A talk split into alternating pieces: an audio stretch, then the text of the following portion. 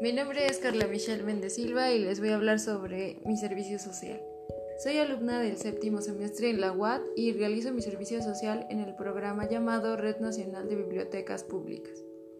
Este programa tiene como objetivo satisfacer gratuitamente las demandas bibliográficas de información de la sociedad mexicana, tanto en lenguas indígenas como en español.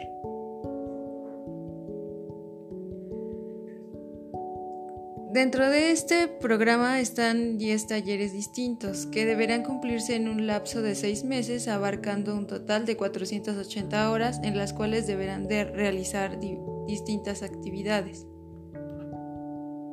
Algunos de los talleres que este sistema cuenta son Papelino, una estrategia lúdica que fomenta la lectura y la escritura, Arte y cultura de paz y con uno de inclusión, entre otros, donde se manejan diferentes actividades que se aplican con niños y adolescentes para fomentar la lectura.